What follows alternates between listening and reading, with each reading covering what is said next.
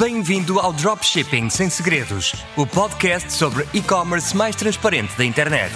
Aqui vais encontrar estratégias, truques e dicas sobre dropshipping, e-commerce, vendas e marketing que te vão ajudar a criar o teu negócio de e-commerce de sucesso. Estás preparado?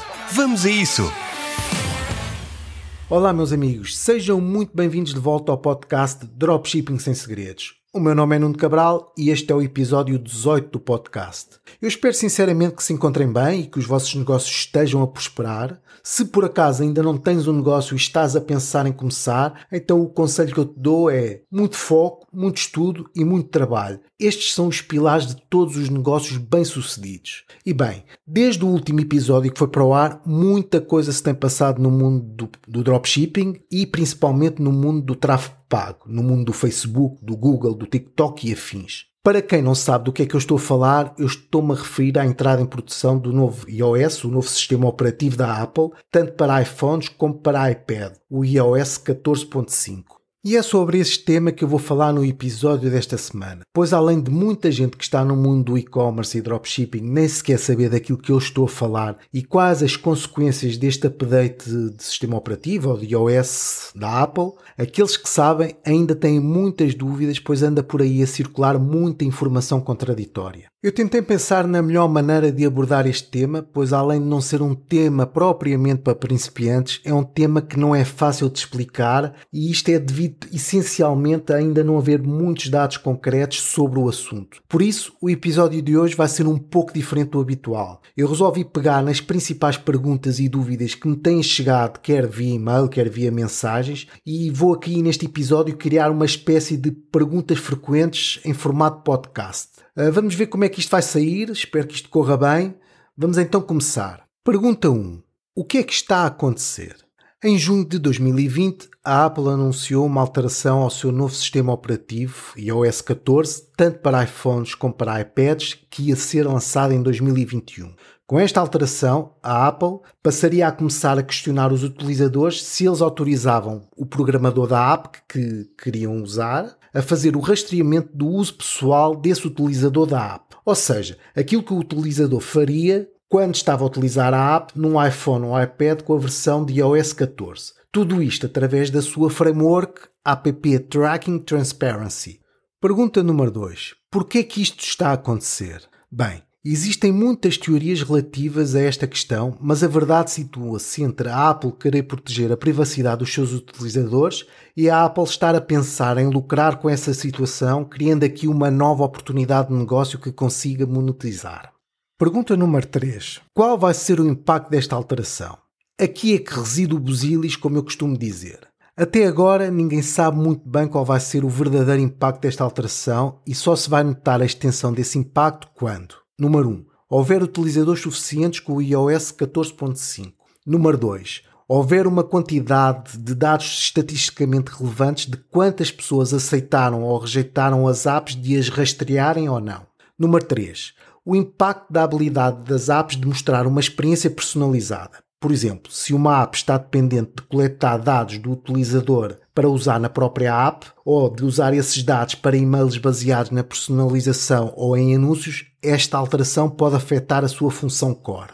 Pergunta número 4. Qual é o impacto para os anunciantes do Facebook? Se a app do Facebook, e aqui incluímos o Instagram e o Messenger, não conseguirem rastrear os utilizadores no iOS 14 devido a um opt-out massivo do rastreamento, a preocupação recai principalmente em 5 pontos. Ponto número 1. Um, vou conseguir eu fazer remarketing aos utilizadores? Ponto número 2. Vou conseguir ver e analisar a performance das minhas campanhas corretamente? Ponto número 3. Será que o targeting das audiências de topo de funil, os interesses que costumamos usar, vão continuar a ser tão eficientes sem os dados dos utilizadores do iOS 14? Ponto número 4. As nossas audiências customizadas vão diminuir de tamanho à medida que os utilizadores do iOS 14 vão fazendo opt-out, o que provavelmente vai afetar o remarketing, como eu já referi anteriormente. Ponto número 5. A qualidade de algumas lookalike audiences vão piorar. As lookalike audience ou públicos semelhantes dependem muito da quantidade de dados que possuem, assim como da sua qualidade. Nos 5 casos pode haver impacto negativo, mas a verdade é que provavelmente só vamos saber lá mais para setembro ou outubro, à medida que mais utilizadores adotem o iOS 14 e as apps percam mais e mais dados valiosos dos utilizadores. Pergunta número 5. É só o Facebook que é afetado? Não. Este update da Apple impacta todas as apps, não só o Facebook. Isto inclui TikTok, Pinterest, Snapchat e outras apps que dependem da recolha de dados dos utilizadores para criar anúncios ou serviços personalizados. Pergunta número 6.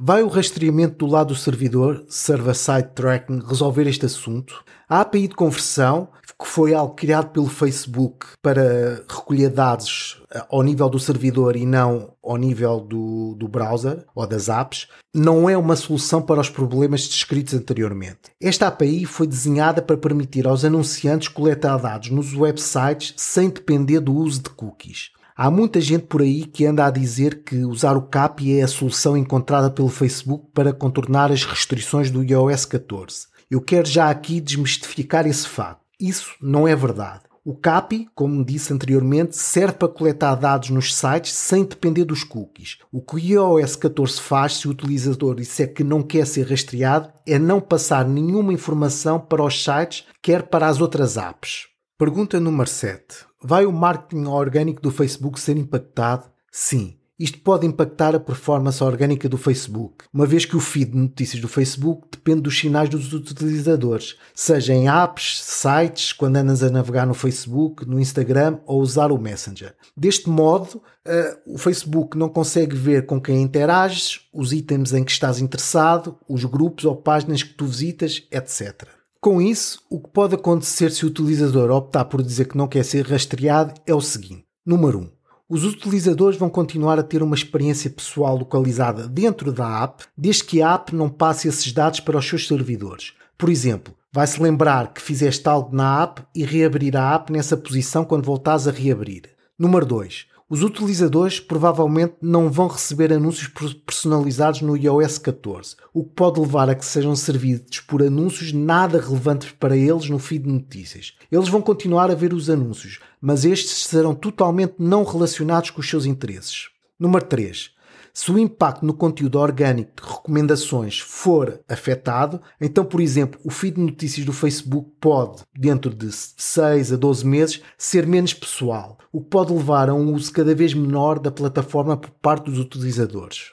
E é isto, meus amigos. Estas são as respostas e comentários que eu tenho a dar às principais perguntas que me têm chegado nos últimos tempos. Tudo isto que foi dito é baseado essencialmente na informação que foi disponibilizada pelo Facebook e pela Apple até ao momento e algumas das coisas que eu disse são coisas que eu pessoalmente prevejo que possam vir a acontecer.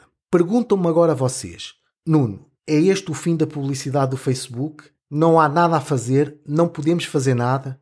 Claro que não é o fim e dificilmente algum dia isso acontecerá. Agora, não vos vou mentir, isto vai mudar o panorama do marketing nos próximos tempos e vai tornar as coisas um pouco mais difíceis, principalmente para quem se apoiava no target preciso que o Facebook oferecia. Há, no entanto, um conjunto de coisas que podemos e devemos fazer desde já para tentar minimizar esse impacto e nos conseguimos adaptar a estas mudanças. Umas são sugeridas diretamente pelo Facebook, outras por mim. Vou então aqui fazer um, um resumo daquilo que podemos tentar fazer para minimizar esse impacto.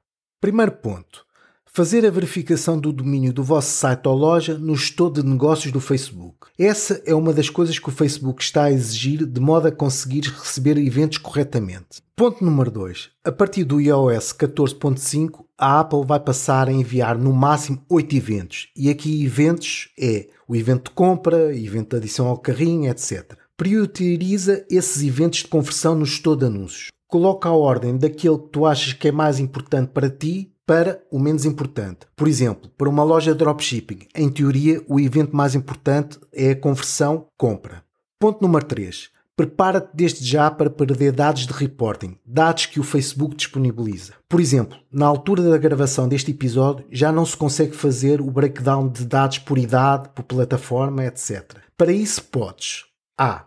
Usar plataformas como o Google Analytics para ver dados mais completos e para preencher buracos na informação. B. Se já usas o Google Analytics, então faz o upgrade para o Google Analytics 4.0 para desbloquear as novas funcionalidades de IA, inteligência artificial. C. Explora a fundo o reporting multicanal do Google Analytics, isto, é claro, se anunciares em várias plataformas para além do Facebook.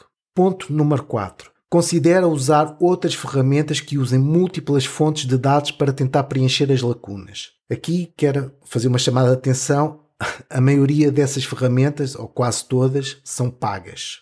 Ponto número 5. Aumenta a geração de leads da tua loja e constrói uma audiência só tua. Aliás, vocês já deviam fazer isso desde o início, ou seja, recolher os e-mails dos utilizadores e ter a sua autorização para contactar com eles. Isso, neste momento, é uma das coisas mais importantes que podes fazer. Ponto número 6 aumenta o Customer Lifetime Value na tua loja. Ou seja, o valor que o teu cliente gasta ao longo do seu tempo de vida de cliente. Hoje em dia é muito fácil que o Facebook ter lucro logo com a primeira venda e é por isso que apostamos apenas na obtenção de clientes e não na sua retenção. Temos que mudar o chip, temos que começar a apostar mais na retenção, temos que continuar, é claro, a obter clientes, mas temos que apostar mais na retenção para que esse cliente que nós obtemos compre vezes e vezes sem conta na nossa loja.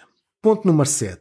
Expande para novos canais onde os teus clientes já andam. YouTube, Snapchat, Pinterest, etc. Existe um mundo de marketing e fontes de tráfego para além do Facebook para explorar. Agora é a altura ideal para testar as águas e crescer para outros lados.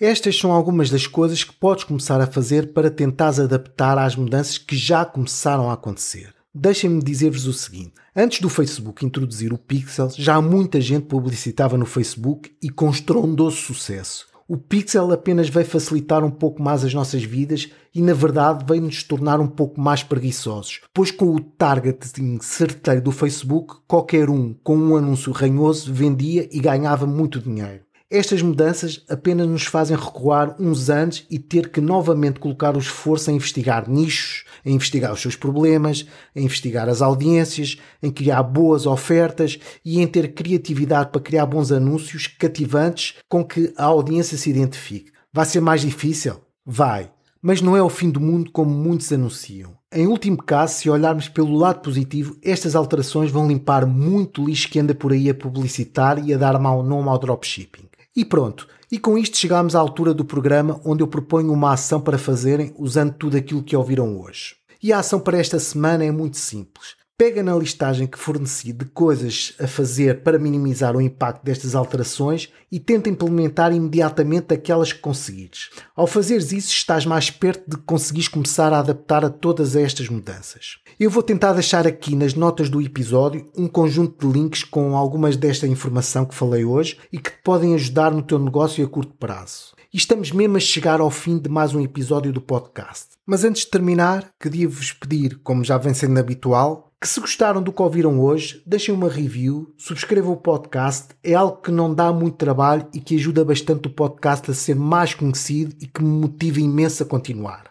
Se esta é a vossa primeira vez a ouvir este podcast, quero-vos convidar a aderir ao nosso grupo de Facebook sobre e-commerce e dropshipping. Se tens interesse em aprender mais sobre o assunto, desafio-te desde já a aderires, é totalmente grátis e podes fazê-lo em facebook.com barra groups barra dropshipping sem segredos. Para quem já faz parte desta grande família, já sabem, vamos continuar a conversa sobre este tema no post dedicado a este episódio lá no grupo. E agora sim, dou por terminado o episódio. O meu nome é Nuno Cabral e este foi o podcast Dropshipping Sem Segredos.